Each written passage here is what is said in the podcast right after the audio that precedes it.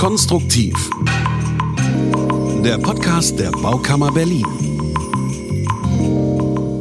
Herzlich willkommen. Mein Name ist Jessica Witte-Winter. Heute mit einem Sommerspezial, nämlich ausnahmsweise mal nicht vor Ort, sondern im Studio. Nichtsdestotrotz ein mega spannendes Bauwerk heute. Der Edge East Side Tower, das höchste Gebäude Berlins, 140 Meter, 37 Stockwerke und, das finde ich persönlich total interessant, das Edge East Side Berlin ist eines der gesündesten Hochhäuser Deutschlands. Also jede Menge Gesprächsstoff für meine Gäste heute. Andreas Jorsch, Projektleiter des Projektentwicklers Edge aus Berlin, seit Baubeginn im Sommer 2019 im Projekt, als Projektentwickler verantwortlich für die Projektrealisierung vom ersten Entwurf bis zur Übergabe des fertigen Gebäudes an den Investor, nämlich die Allianz Real Estate. Hallo. Hallo. Dann haben wir aus Stuttgart nach Berlin zugeschaltet. Diplom-Ingenieur Andreas Kopf vom Technischen Büro Konstruktiver Ingenieurbau des ausführenden Bauunternehmens Ed Zyblin AG. Zuerst in der Kalkulationsphase am Projekt beteiligt, später dann in der Projektleitung Tragwerksplanung. Hallo. Hallo in die Runde. Professor Kurt Michael Borchert vom Ingenieurbüro GUD Geotechnik und Dynamik Consult GmbH, Baugrund, Gutachter, Planer und Bauüberwacher für die Gründung, die Baugrube einschließlich der Sicherung der Warschauer Brücke. Hallo. Hallo. Und Manfred Ruth, Mitglied des Vorstandes der Baukammer Berlin und öffentlich bestellter Vermessungsingenieur in dieser Funktion in dem Projekt, das wir heute besprechen, auch für die Vermessungsleistungen im Auftrag des Bauherrn tätig. Hallo. Ja, hallo in die Runde und hallo an die Hörer im Namen der Baukammer Berlin. Dann legen wir los. Ich habe es gerade schon kurz erwähnt. Der Edge Eastside Tower ist das höchste Gebäude Berlins, 140 Meter. Das an sich ist ja schon eine wahnsinnige Herausforderung, aber das Erste, was einem ins Auge fällt, ist die wirklich ungewöhnliche Form. Was hat es denn damit auf sich, Herr Josch? Ja, gute Frage. Wir befinden uns ja hier an einem der großen Verkehrsknotenpunkte in Berlin, direkt an der Warschauer Brücke. Wir haben die B96 direkt über die Warschauer Brücke verlaufend. Wir haben so ziemlich alles am Bahnverkehr, Regional, Fernverkehr und die S-Bahn Haupttrasse direkt am Grundstück. Wir haben die U-Bahn mit der U1 und die M10 direkt verlaufen. Und an diesem Verkehrsknotenpunkt und markanten Punkt in Berlin sieht eben der Bebauungsplan aus dem Jahr 2004 ein Hochhaus vor. 140 Meter Höhe, ungefähr 80.000 Quadratmeter Bruttogeschossfläche. Wir bebauen nahezu 100 Prozent des Grundstücks. Das ist auf jeden Fall äh, eine Besonderheit. Mhm. Aber das Grundstück ist direkt umschlossen von zwei Straßen auf der einen Seite und von der Warschauer Brücke und der Eastside Mall auf der anderen Seite. Mhm. Das heißt, äh, fast keine Fläche mehr frei. Also keine Puffermöglichkeiten auch. Ne? Genau. Und hinzu kommt, dass diese Warschauer Brücke eben auch noch ein Lichtraumprofil für eine Wartung hat, ungefähr 30 Meter hoch und 5 äh, Meter in der Breite das wir auch noch frei halten müssen. Aha. So, und das war eben auch eine der Entwurfsaufgaben an die Architekten. Im Architektenwettbewerb hat sich dann Bjarke Ingels durchgesetzt mit seinem Büro aus London. Und die haben eben das Grundstück aufgenommen und haben den Turm als Parallelogramm entworfen im Grundriss mhm. und haben dann dieses Parallelogramm in alle vier Himmelsrichtungen unterschiedlich tief auskragen lassen. Und damit ergibt sich dann eine treppenförmige Terrassenform mhm, äh, als mhm, Idee, die ja. sich um den Turm schlängelt. Ja, genau, also so, so sieht es dann auch aus. Genau, und das ist vom Design her meiner Sicht sehr geglückt ja. und ein absolutes Highlight in Total. Berlin. Ja, kann ich nur so zustimmen. Ja, also die von Andreas Jorsch beschriebenen Randbedingungen, die gehen auch für uns als Tragwerksplaner mit zahlreichen Herausforderungen einher. Wir haben über die beengten Platzverhältnisse gesprochen und zudem war auch das Ziel, eine maximale Flächeneffizienz zu erreichen. Und das führte zu einem Tragwerksentwurf mit, mit sehr schlanken Bauteilabmessungen und eben die von Andreas Josch beschriebenen Auskragungen und auch der parallelförmige Grundriss der in EG und im ersten OG aufgrund der Nutzung durch Parkgarage, Anlieferung und Foyer in ein rechteckiges Achsraster überführt werden musste, erforderte in mehreren Geschossen also statisch sehr hoch beanspruchte Abfangekonstruktionen. Das war auch eine große Herausforderung im Projekt. Äh, wir hatten da sehr oft eine enge Abstimmung zwischen Bauherrschaft, Tragwerksplanung und auch den anderen Fachplanern um hier letztendlich die besten Lösungen für das Projekt gemeinsam zu erarbeiten.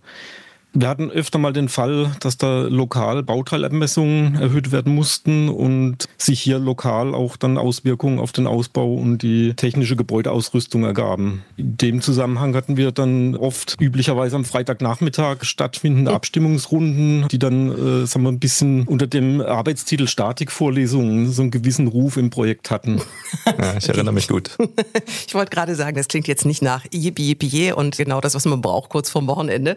Aber inwieweit war denn dieses besondere Baufeld eine Herausforderung? Vielleicht können Sie darauf noch ein bisschen näher eingehen. Ja, der Andreas Josch hat es ja schon erläutert, diese Anforderungen, das Lichtraumprofil zum einen in Richtung Warschauer Brücke im Osten und zum anderen für die Plattform im Süden, kann das Gebäude ja diese beschriebene Grundrissabmessung und das Regelgeschoss ja erst ab dem siebten OG aufwärts einnehmen. Tatsächlich ist es so, dass dieses sogenannte Regelgeschoss mit dem gleichbleibenden Tragwerk erst ab dem 11. Obergeschoss aufwärts existiert. Wir haben in diesen Geschossen auch äh, Unterschiede. Es gibt unterschiedliche Balkonanordnungen. Wir hatten vorhin diese treppenartige Ausbildung der Balkone beschrieben. Und dann gibt es auch noch die Besonderheit, dass dann Deckenfelder nachträglich geöffnet werden können, um Geschosse zu verbinden. Die unterscheiden sich dann auch in zahlreichen Konstellationen. Das Thema Auskragung, Vergrößerung des Grundrisses auf der Südseite war zum Glück etwas unspektakulär, weil man einfach die Auskragung über die Fassadenstütze hinaus vergrößern konnte. In Richtung Warschauer Brücke war das wesentlich aufwendiger. Also wir mussten da sogenannte Transfertragwerke ausbilden. Das sind hochbeanspruchte Fachwerke die die Lasten zum einen aus der Fassadenstütze aufnehmen, die dann in den unteren Geschossen nach innen springt und wir hatten dann auch gleich die erste Innenstütze mit dieser Konstruktion abgefangen, damit in den äh, Geschossen unter diesen Transfertragwerken auch nicht ein zu enges Stützenraster entsteht. Also um eine Größenordnung zu bekommen, wir führen quasi die Lasten aus 29 Geschossen letztendlich von zwei Stützenachse in eine Stützenachse zusammen und die geballte Last, die wird dann in der Fassadenebene in diesen Podiumsgeschossen in die Gründung eingeleitet und da wird Herr Professor Borchert dann auch mehr dazu berichten.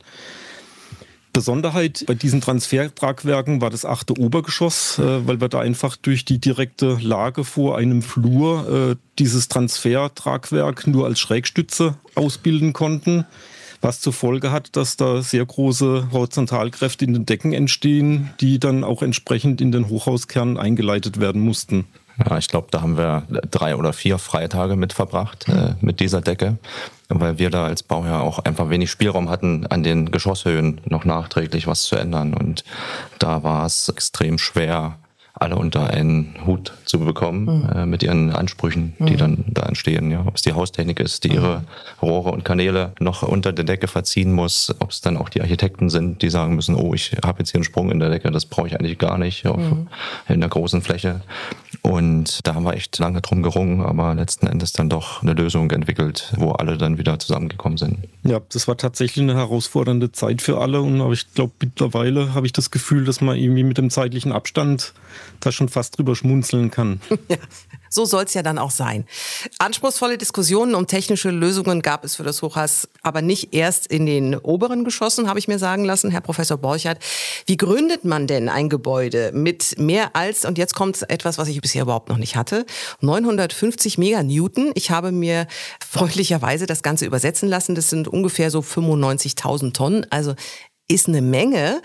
Direkt neben der Warschauer Brücke das Gebäude. Wie kann ich mir das vorstellen? Wie geht man daran? Ja, da haben Sie völlig recht, dass wir hier mit sehr hohen Lasten zu tun haben. Und dabei mussten wir dann auch natürlich berücksichtigen, dass mit den hohen Lasten einmal das Hochhaus sich setzt und auch die Nachbargebäude. Und das hatten wir natürlich sofort erkannt. Und als die Mall dann gebaut wurde, hat der Bauer schon uns beauftragt zu gucken, wie sichern wir das Mallgebäude, wenn wir nachher später daneben das Hochhaus setzen. Und dann ist diese Mall an der Giebelwand zum Hochhaus bereits auf eine 20 Meter tiefe Schlitzwand gesetzt worden, damit wir dort nur wenig Mitnahmesetzungen haben und die Mall sehr gut gegründet ist. Dann gab es ja, äh, die Mall wird ja mit einer Plattform äh, bis zur Warschauer Brücke geführt und diese Plattform wurde auch gebaut und auch diese Plattform wird natürlich aus dem Hochhaus auch Setzungen, sogenannte Mitnahmesetzungen erfahren. Und dort hat man dann an den Stützen Pressenkammern eingebaut, so dass man die Platte dieser Plattform gegebenenfalls ausrichten kann auf die richtige Höhe, damit es keinen Sprung zwischen der Warschauer Brücke und der Plattform gibt, weil wir ja die Warschauer Brücke, da komme ich gleich nochmal, besonders bald behandelt haben. Die Warschauer Brücke liegt ja auch circa fünf Meter mit der Gründung von der Baugrube beziehungsweise der Gründung des Hochhauses entfernt und erhält natürlich auch aus den hohen Gebäudelasten Mitnahmesetzungen. Und dort haben wir dann sozusagen Hebungsinjektionen geplant, weil es nicht möglich war, diese Verformungen, die diese Brücke erfährt, das ist ja eine Stahlkonstruktion über mehrere Felder, dass man dort keine Verstärkung an der Brücke machen konnte. Man konnte auch die Brückenträger nicht nachträglich wie man es ja oft macht, an Auflagertaschen noch ein bisschen Sachen nachsteuert. Das wäre auch nicht möglich gewesen. Und wir mussten dann auf die sehr teure Lösung umsteigen und eine sogenannte Hebungsinjektion machen. Da gehe ich noch, noch mal später drauf ein. Aber durch diese ganzen Mitnahmesetzungen mussten wir natürlich das ganze Umfeld, also alle Nachbargebäude, beweissichern. Also dort die Verformungen dokumentieren, was wann passiert und so, dass wir auch darauf reagieren können. Und da kann vielleicht der Herr Roth noch etwas detaillierter darauf eingehen. Ja, in der Tat. Also die Erstellung des Beweissicherungskonzeptes, dem ging eine ausführliche Abstimmung, Diskussion unter anderem mit der für die Brücke zuständigen Senatsverwaltung und den Fachplanern voraus. Im Ergebnis musste die Tragfähigkeit der Brücke sogar von einem für Brücken ausgewiesenen Tragwerkssachverständigen nachgerechnet werden, um aus den Ergebnissen die notwendigen Maßnahmen abzuleiten. Daraus ist dann ein Konzept für die von Herrn Borchert schon erwähnte Erhebungsinjektion entstanden. Das Beweissicherungskonzept insgesamt umfasst alle baulichen Anlagen in der Nachbarschaft des Bauvorhabens, darunter die Eastside Mall, die Plattform, die schon erwähnt wurde, die Bahnanlage, ein Büro- und Geschäftshaus, äh, was dort nach südlich anschließt, jenseits der Straße und die Warschauer Brücke selbst und auch die benachbarten Straßen mussten noch sozusagen in die Überwachung einbezogen werden. Und geodätisch war eine Lage- und Höhenüberwachung an diskreten Punkten der Bauwerke zu bestimmten Zeitpunkt vorgesehen. Im Konzept war dann beschrieben, was wie wann gemessen wird und auch die Methodik, die Genauigkeiten, die erreicht werden, auch die Grenzwerte waren zu beschreiben und die sind natürlich vorher von den Fachingenieuren vorgegeben worden. Ja, und das äh, wurde alles in diesem Konzept zusammengeführt. Äh, für die Warschauer Brücke wurde dann zusätzlich ein automatisiertes Monitoring äh, noch vorgesehen. Da sind Schlauchwagen dann eingebaut worden. Das erfolgte dann auch im Auftrag des Bauunternehmens und die baulichen Anlagen wurden zusätzlich bautechnisch auf vorhandene Schäden und wiederkehrend auf neu entstandene Schäden hin überprüft, wobei für die Warschauer Brücke von der Senatsverwaltung ein Brückensachverständiger gefordert wurde, der eine Handnahme Brückenprüfung vorgenommen hat. Ja, soweit zum Beweissicherungskonzept. Also mhm. haben ja. natürlich auch dann die Vermessungen dazu ausgeführt, Ergebnisse produziert und damit konnten natürlich auch die, äh, ja, im Zweifel, also es gab keine besonderen Vorkommnisse, aber äh, die Bahn ist ein bisschen abgesagt, musste nachgesteuert werden. die Brücke hat natürlich die erwarteten Verformungen angenommen und was Herr Borchert wurde zwischenzeitlich dann nochmal, nachdem die Ersthebung stattgefunden hat, nochmal nachgehoben, wurde das ganze ja. System nochmal in, ja. in, in, Gang gebracht. Äh, das habe ich gar nicht ja. mehr so genau verfolgt, ja. Nee, da gehe ich jetzt noch mal drauf ein. Aber Sie haben schon sehr schön gesagt, es gab ja sehr lange viele Abstimmungen mit dem Senat. Und die Senatsverwaltung hat natürlich erstmal zum Anfang auch einen Schreck bekommen, als wir gesagt haben, wir machen eine Hebungsinjektion. Was ist eine Hebungsinjektion? Die Brücke ist ja flach auf Fundamenten gegründet und zwei Pfeiler stehen direkt neben der Baugrube in fünf Meter Entfernung. Und diese Pfeiler, das haben wir ausgerechnet, hätten sich durch die Baugrubenherstellung circa ein Zentimeter gesetzt. Und nachher durch den Hochhausaufbau mit den hohen Lasten wäre nochmal ein Zentimeter dazugekommen. Und dieser Zentimeter, da wurde von den Brückenplanern gesagt, den würde die Brücke nicht verkraften. Und ich hatte ja schon ausgeführt, an der Brücke selbst konnte man nichts führen, also mussten wir eine Hebungsinjektion machen. Was machen wir da? Wir bringen also unter die Fundamente hunderte von Lanzen rein, ja, über die wir dann eine Zementsuspension verpressen. Unter an unterschiedlichen, vielen, vielen einzelnen Stellen. Also so eine Lanze hat ungefähr fünf Einzelstellen, wo Zementsuspension verpresst wird. Und nach dem Einbau dieser Lanzen fängt dann die Firma an, langsam zu verpressen. Und wenn dann der Boden sich mit Zementsuspension gut gefüllt hat, dann findet anschließend eine Verdrängung im Boden statt. Und so heben wir das Fundament millimeterweise nach hoch. Und wir haben dann aus der Baugrubenherstellung haben wir gesagt, Mensch, da könnten ein Zentimeter Setzungen eintreten. Also haben wir vorher, bevor wir mit der Baugrube angefangen haben, die Brücke ein Zentimeter gehoben. Das wurde dann auch von den Brückenplanern überprüft, ob das möglich ist. Also die Hebung eines Pfeilers von einem Zentimeter war möglich. Und das hat dann auch mehrere Wochen gedauert, bis wir diese Hebung fertiggestellt haben. Hm?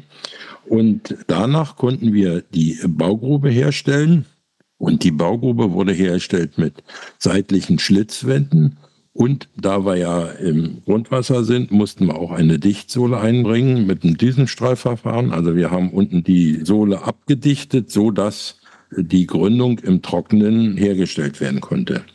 Da natürlich sehr hohe Lasten sind, kann so ein Gebäude nicht flach gegründet werden, sondern wird in der Regel auf Pfähle gestellt oder wir haben hier dieses Hochhaus auf sogenannte Schlitzwandbarette gestellt. Schlitzwandbarette sind einzelne Schlitzwände mit 1 Meter Breite und 2,80 Meter bis 3,60 Meter Länge und Tiefen waren dann zwischen 12 und 20 Meter. Also dieses Hochhaus steht auf diesen Schlitzwandbaretten und auf den Baugrubenwänden, die ja außen auch Lasten von den Außenstützen aufnehmen. Und da wir diese Lasten sowohl in die Schlitzwandbarette, in die Schlitzwände als auch in die Bodenplatte einleiten, sprechen wir von einer sogenannten KPP-Gründung, kombinierte Pfahlplattengründung. Wobei hier statt der Pfähle die Schlitzwandbarette eingesetzt wurden und dies bedeutet dann eine sehr intensive Abstimmung, da wird der Herr Kopf bestimmt noch was zu sagen, mit dem Hochbauern, weil wir rechnen im Baugrund die Setzungen aus und mit diesen Setzungen und Verschiebungen muss der Hochbau dann fertig werden. Herr Kopf, da können Sie noch was sagen. Die Abstimmung war ja sehr umfangreich. Genau, also bei dieser Berechnungsweise für diese kombinierte Pfahlplattengründung ist natürlich, wie es der Herr Professor Borchert schon gesagt hat, eine sehr enge Abstimmung zwischen Geotechnik und Tragwerksplanung erforderlich. Also von unserer Seite, wir haben die Bodenparameter und die Setzungen bekommen von Geotechniker und haben dann unsere Berechnungen gemacht und haben dann unsere Ergebnisse zurückgespielt an die Geotechnik und das Spielchen musste dann so lange getrieben werden, bis dann hinreichend genaue Übereinstimmung erzielt wurde in den Berechnungsergebnissen. Also wir haben nachher maximal für das Hochhaus 4,5 Zentimeter Setzungen prognostiziert. Und da hat sich der Kopf als Hochhausbauer einverstanden erklärt, dass das, das Hochhaus ab kann. Und aus diesen 4,5 Zentimeter am Hochhaus selbst gab es dann diese Setzung von einem Zentimeter unter der Brücke. Und wir hatten ja gesagt, wir haben schon einen Zentimeter an der Brücke für die Baugrube gehoben. Und dann mussten wir, nachdem wir die Baugrube hergestellt haben, haben wir dann einen Pfeiler nochmal einen Zentimeter gehoben, damit wir die Mitnahmesetzung aus dem Hochhaus vorwegnehmen. Und das hat also auch gut funktioniert und zum Glück haben sich später die Prognosen von uns mit den Hebungen genau eingestellt. Ja, das ist nicht immer der Fall, weil wir doch beim Baugrund immer alles nicht hundertprozentig wissen. Aber nachdem das Hochhaus völlig hochgebaut wurde und eigentlich auch alle Hauptlasten hatte, hatten wir circa ein Zentimeter Setzungen wieder an der Hebung aufgebraucht, so dass jetzt die Hebungsanlage die ja dort immer noch vorgehalten wurde für den Notfall, jetzt auch zurückgebraucht werden konnte.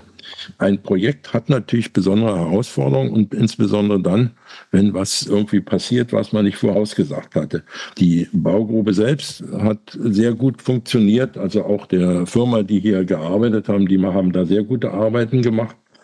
Und durch die Baugrubenherstellung sind also eben auch keine Besonderheiten an der Brücke passiert, auch nicht bei der Plattform. Die hat man auch wohl einmal nachgesteuert und dort gehoben, um damit den Übergang zur Warschauer Brücke gut zu bekommen.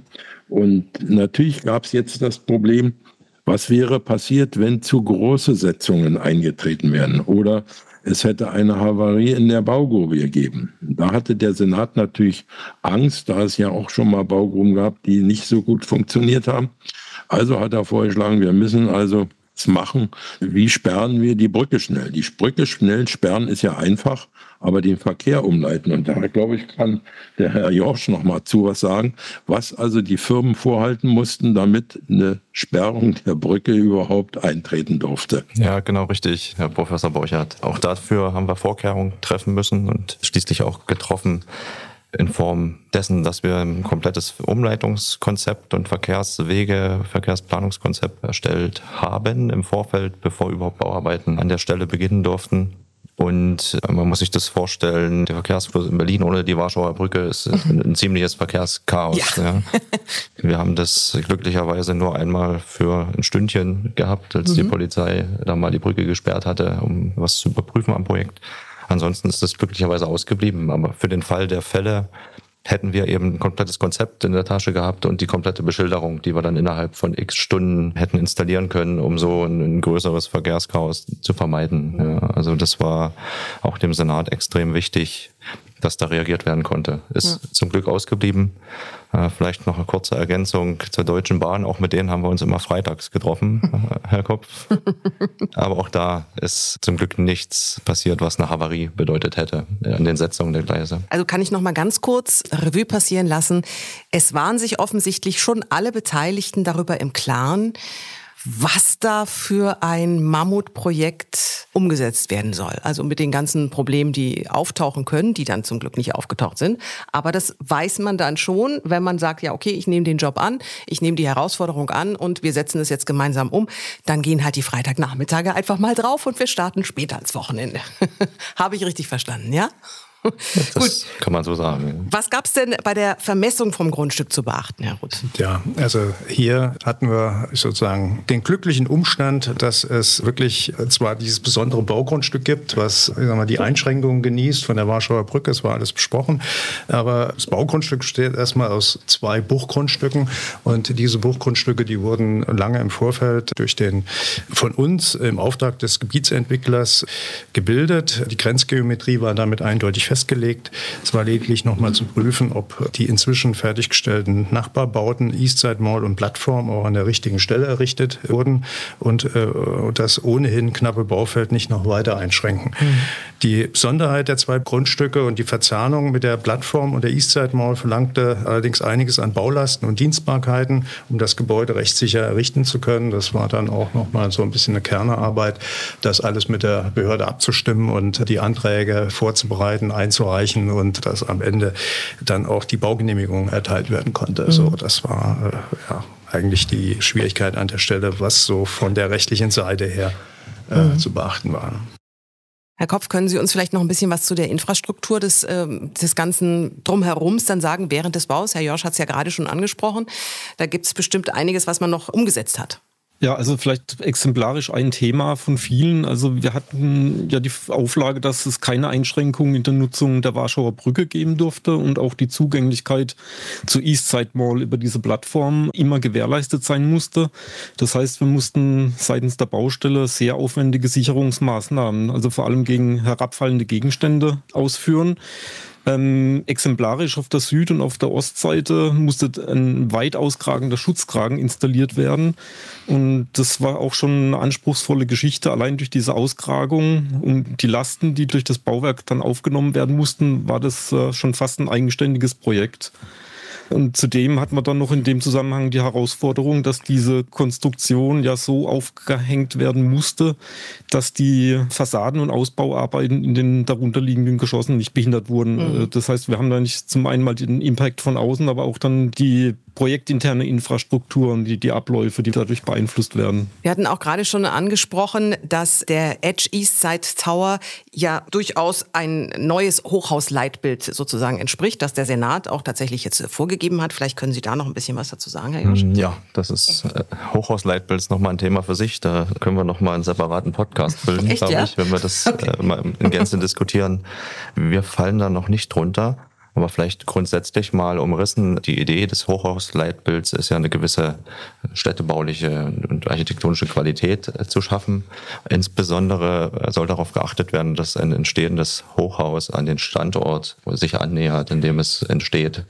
Und dafür gibt es dieses Konzept, um bei der Entwicklung dieses neuen Hochhauses eben diese Ziele und Vorgaben auch einzuhalten und gleichzeitig aber auch dem Developer, der sich mit der Entwicklung befasst, immer mal wieder auch ein Feedback zu geben, dass das Projekt auch entstehen kann mhm. und darf. Mhm. Wir waren so ein bisschen aus unserem eigenen Anspruch, haben wir schon einige Sachen da getackelt und auch getroffen. Also mhm. das war jetzt nicht, ich sag mal, geplant oder mit Blick auf das Hochhausleitbild schon entworfen. Das hat sich so ein bisschen aus unserer DNA ergeben, mhm. dass wir endlich Sachen wie Design und Nachhaltigkeit schon angehen in unseren Projekten. Wir sind auch schon mit dem Edge East Side insofern am Hochhausleistbild dran, dass wir das Dachgeschoss offen halten und auch die Lobbys zugänglich äh, halten für die Öffentlichkeit. Spannend, und auch, ja. Und auch mhm. versuchen, das Gebäude dadurch zu beleben und so, dass es nicht nur ein Arbeitsort ist, sondern auch ein Lebensort in diesem Sinne.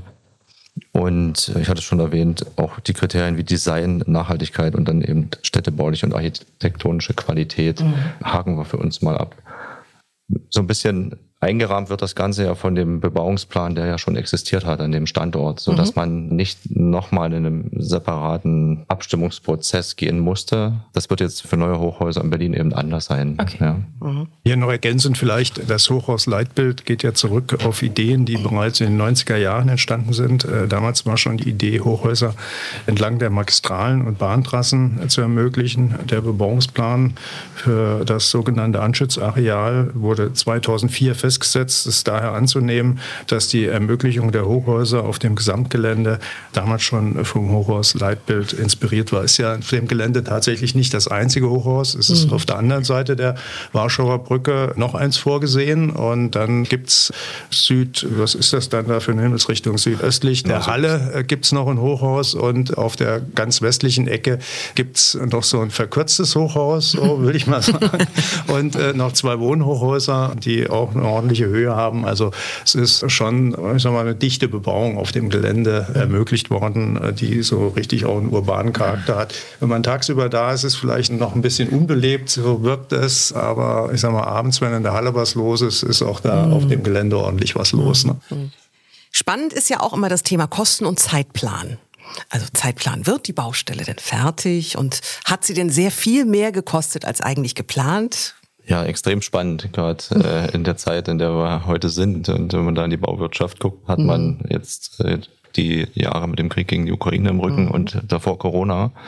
Und da können Sie sich vorstellen, was da in so einem Megaprojekt Diskussionen und Herausforderungen entstehen. Wir sind ja noch im Bau, wir sind noch nicht ganz fertig. Also es ist immer noch extrem komplex, anspruchsvoll und spannend, das umzusetzen. Wir haben uns aber durch die Zeit auch durchgekämpft und uns hat dabei, auch wenn es plakativ klingt, geholfen, dass wir immer im Team gearbeitet haben mit allen mhm. Projektpartnern, immer wirklich fokussiert auf das große Ziel. Und dann haben wir zusammen das am Laufen gehalten, kann man sagen. Ja, und da ist auch eine große Portion Vertrauen äh, da, die man sich gegenseitig entgegenbringen muss, dass man die Dinge eben auch miteinander zu Ende bringt. Ja, und das haben wir bisher gut geschafft. Und ich bin da sehr, sehr zuversichtlich, dass wir das auch weiterhin schaffen und dann zum Jahresende an den Investor übergeben können ja, vielleicht nochmal so zwei, drei Meilensteine aus den Jahren. Für mich definitiv diese Hebung der Warschauer Brücke, ein Riesenmeilenstein, dann die Baugrubenherstellung an sich, mhm. wo man erstmal dann auf der Warschauer Brücke stand und in eine Riesengrube geschaut hat, mhm. die vielleicht von oben erstmal gar nicht so groß aussah. Aber ich habe, als ich dann das erste Mal in dieser Baugrube gestanden habe, habe ich gedacht, wow, was ist denn das für ein Ausmaß hier eigentlich? Und dann ging es zügig nach oben und dann da auf jeden Fall ein Meilenstein dieser ganze Gebäudesockel, der in, in dem die ganzen Lastumlagerungen äh, stattfinden. Ja, mhm. also wirklich ein Highlight. Und weiter nach oben geblickt dann nochmal die wahnsinnige Geschwindigkeit, in der dann die Firma Zyplin den Rohbau da Geschoss für Geschoss hochgepeitscht hat, kann man schon fast sagen. Also das war schon beeindruckend. Ja, also es war für uns in der Tragwerksplanung natürlich auch eine Herausforderung, dieser straffe Terminplan und war natürlich eine enge Verzahnung zwischen der Planung, Tragwerksplanung, Prozessplanung und auch der Baustelle erforderlich. Ich darf da vielleicht ein bisschen Werbung in eigener Sache betreiben. Also es war dann durch die konzerninterne Bearbeitung bei uns dann schon ein Glücksfall, dass sich die Beteiligten zum Teil schon von anderen Projekten kannten und die Zusammenarbeit schon weitgehend eingespielt war, weil man immer wusste, wie der andere so tickt. Mhm. Also wir hatten da auch ein gemeinsam abgestimmtes Fertigteilkonzept für die Stützen und Deckenträger mit einem gewissen Geschossversatz, damit nie zu viel in einem Geschoss eingebaut werden muss, damit sich die Arbeiten, sage ich mal, ein bisschen verteilen und Halbfertigteildecken. Und so konnten wir eigentlich diesen angestrebten Wochentakt zum Ziel sich erreichen, zum Teil auch unterbieten. Mhm. Und was in dem Zusammenhang natürlich auch eine besondere Herausforderung war, dass wir eigentlich nur sehr eingeschränkt Lagerflächen für Baumaterial halt hatten. Und wir konnten dann nichts an größeren Materialien vorhalten, was jetzt auch damit dem Thema ja, Ukraine und Materialverfügbarkeit auch ein Thema war. Da hätte man gerne alles auf der Baustelle gehabt, was man so kriegen kann. Aber wir mussten dann halt eine ausgeklügelte Logistik für die Materialanlieferung entwickeln. Und da war jetzt auch ein Thema, damit das auch mal wieder gesagt ist, das Thema BIM in der Planung wichtig, weil wir damit dann letztendlich für die Fertigteile und später auch für die Fassade mit einem modellbasierten Bauteil-Tracking eine Just-in-Time-Lieferung dieser Bauteile ermöglichen konnten. Mhm. Das ist etwas, was ich jetzt auch in den vergangenen äh, Podcasts der Baukammer gelernt habe. Es funktioniert nur im Team. Es funktioniert nur, wenn man sich gemeinsam hinsetzen kann, gemeinsam die Probleme lösen kann und anschließend nach Hause geht und trotzdem einen schönen Abend hat und am nächsten Morgen wieder gerne zur Arbeit geht und sich freut, dass das Projekt dann weiter und weiter gedeiht. Wir haben ja gerade schon kurz darüber gesprochen, dass es auch der Öffentlichkeit zugänglich gemacht wird. Vielleicht können wir da noch ein bisschen mehr drauf eingehen. Was passiert denn da, wenn es dann fertig ist in dem Gebäude? Also das Edge East Side ist ein grundsätzlich mal ein Bürohochhaus mhm. in seiner Nutzung, in dem wir viele Bereiche eben zugänglich halten. Dach und Erdgeschoss sind öffentlich zugänglich und beleben somit das Gebäude dann auch am Ende. Wir entwickeln unsere Büroprojekte immer auf vier Säulen. Ja, also wir versuchen unsere Gebäude in einen einheitlichen Standard zu heben und bedienen uns da der Pfeiler oder Pillars, wie wir sie nennen, Wellbeing und Design. Mhm. Das heißt, wir versuchen, dem Nutzer eine Arbeitsumgebung anzubieten, die ihn grundsätzlich immer positiv beeinflusst und ihn eben nicht runterzieht. Ja, Glaube glaub ich logisch. Mhm. Und das funktioniert aus unserer Sicht sehr gut, wenn man ein hochwertiges Design anbietet und eine attraktive Arbeitsumgebung schafft. Ja. Was machen wir noch? Der dritte große Pfeiler Technologie. Also wir verbauen viele, viele Sensoren in unseren Gebäuden und machen das Gebäude smart und ermöglichen damit wiederum dem Nutzer seine Arbeitsumgebung dann auch noch selbst zu steuern. Also er kann dann sich seinen Arbeitsplatz so einsteuern, wie er ihn braucht. Wie warm brauche ich es, wie kalt, mhm. äh, wie viel möchte ich vielleicht ein bisschen noch mehr Sauerstoff oder ähnliches okay. haben. Es ist auch ein Feature. Viele der technischen Komponenten in den Gebäuden sind vernetzt und das ist für uns dann wiederum aufs Ganze geblickt die Grundvoraussetzung, um das Gebäude an sich im Betrieb dann nochmal zu optimieren und auch auszusteuern. Ja, also mhm. das geht jetzt uns nicht nur darum, den Bau so schnell und so gut wie möglich abzuwickeln, sondern wir gucken dann auch schon drauf, was kann ich danach mit dem Gebäude anfangen. Und unser Anspruch ist, dass ich eben dann an vielen Stellen nachregulieren kann und immer auch immer noch mal weiter optimieren kann. Was uns dann zur vierten Säule bringt, Nachhaltigkeit. Klar mit dem Ziel, wir wollen ressourcenschonend arbeiten, das nicht nur im Betrieb, sondern auch im Bau. Und da vielleicht noch aus der Bauphase, auf die wir jetzt schauen, eins, zwei Beispiele angeführt. Wir fahren das Projekt unter dem Arbeitstitel Rough and Wild. Okay. Will wieder heißen, ich habe viele rohe Oberflächen in dem Gebäude. Also mhm. wir verzichten bewusst und überall da, wo wir es können, auf Putze, auf Anstriche, mhm. um einfach Material auch zu reduzieren. Ja. Sie werden auch keine Lichtschalter oder ähnliches finden. Es funktioniert alles über Sensorik und Automation oder über eine App-Steuerung. Also auch wieder Material reduziert an mhm. der Stelle. Das Gebäude leidet aus unserer Erfahrung dann nicht runter, wenn man an der einen oder anderen Stelle mal was weglässt, sondern äh, es kann, wenn man es wirklich von Anfang an und konsequent durchhält und auch mit dem Architekten entsprechend aufsetzt, ja positiv im Ergebnis dann rauskommen ja auf den Beton geschaut, im wahrsten Sinne des Wortes. Da haben wir in unserem Projekt auch nochmal einen aufsehenerregenden Pilot gefahren. Mhm. Und zwar zusammen mit der Firma Alchemy. Die haben sich spezialisiert auf die CO2-Reduktion in der Zementherstellung und in der Betonherstellung und versuchen durch Substitution von Zement innerhalb des Betons durch Kalksteinmehl den CO2-Fußabdruck des Betons markant zu verringern. Wenn ich Zement als Härte am Beton weglasse, mhm. äh, muss ich natürlich schauen, dass ich den Beton, der dann später produziert wird, so gut wie möglich überwache, dass ich eben die gewünschte Qualität auch noch zur Baustelle bekomme. Und mit der Anfrage, wollte das nicht mal probieren bei euch im Projekt, kamen die dann auf uns zu und der Zeitplan wollte es, dass wir das dann auf sehr hoher Höhe dann gemacht haben, ja. nämlich auf über 120 Meter Höhe. In den 30er geschossen haben wir dann mit über 280 Meter Pumpstrecke den Beton eingebaut. Alzimir hat die Überwachungstechnologie geliefert. Wir haben dann auch an einem Freitagnachmittag mal eine Probepumpe Natürlich Freitagnachmittag. gefahren, ja, auf einem Bauhof hier in Berlin, wo wir mal über 100 Meter gepumpt haben und mal geschaut, kommt der gleiche Beton noch aus dem Rohr raus, wie wir ihn reinschicken. Mhm. Und nach umfangreicher Beprobung vorab äh, haben wir dann erfolgreich diesen Beton auch einbauen können in zwei Geschossdecken. Aus meiner Sicht ein ganz, ganz wichtiger Schritt und wir hoffen da, dass wir da Grundstein geschaffen haben, dass sich das Produkt doch etablieren kann auf dem Markt. Hier in Berlin, hier in Deutschland und dann hoffentlich auch in der Welt. Auf jeden Fall haben wir bewiesen, dass das Material gängig ist und verarbeitbar ist. Ja ja, was kann das? Mehr als 50 Prozent CO2 im Beton einsparen. Ne? Und Beton als einer der Hauptbaustoffe in unserer Branche ist, glaube ich, ein guter Punkt, um mal genauer hinzuschauen. Aber haben Sie dann tatsächlich nur in den Obergeschossen wir haben, wir haben, ja, ja. die Tragfähigkeit genau. nicht mehr so? Äh, naja, das, das ist, ist so ein bisschen zweischneidig. Also man denkt, die Tragfähigkeit brauche ich da oben nicht. Andererseits, wenn was schief geht, komme ich da oben auch nie wieder ran. So und jetzt kann man sich überlegen, was macht man? Stimmt. Äh, Spaß beiseite. Die Tragfähigkeit haben wir trotzdem in den Decken, äh, da wo wir eingebaut haben. Also der ist jetzt nicht weniger beansprucht als andere Betone und das war auch für diesen Test auch wichtig, dass wir jetzt nicht sagen, wir machen bewusst Abstriche und bauen den irgendwo hin, wo er nichts kann. Dann würde es auch weniger glaubwürdig sein, sondern wir haben wirklich Beton ersetzt durch anderen Beton ja. und auch mit denselben Anforderungen.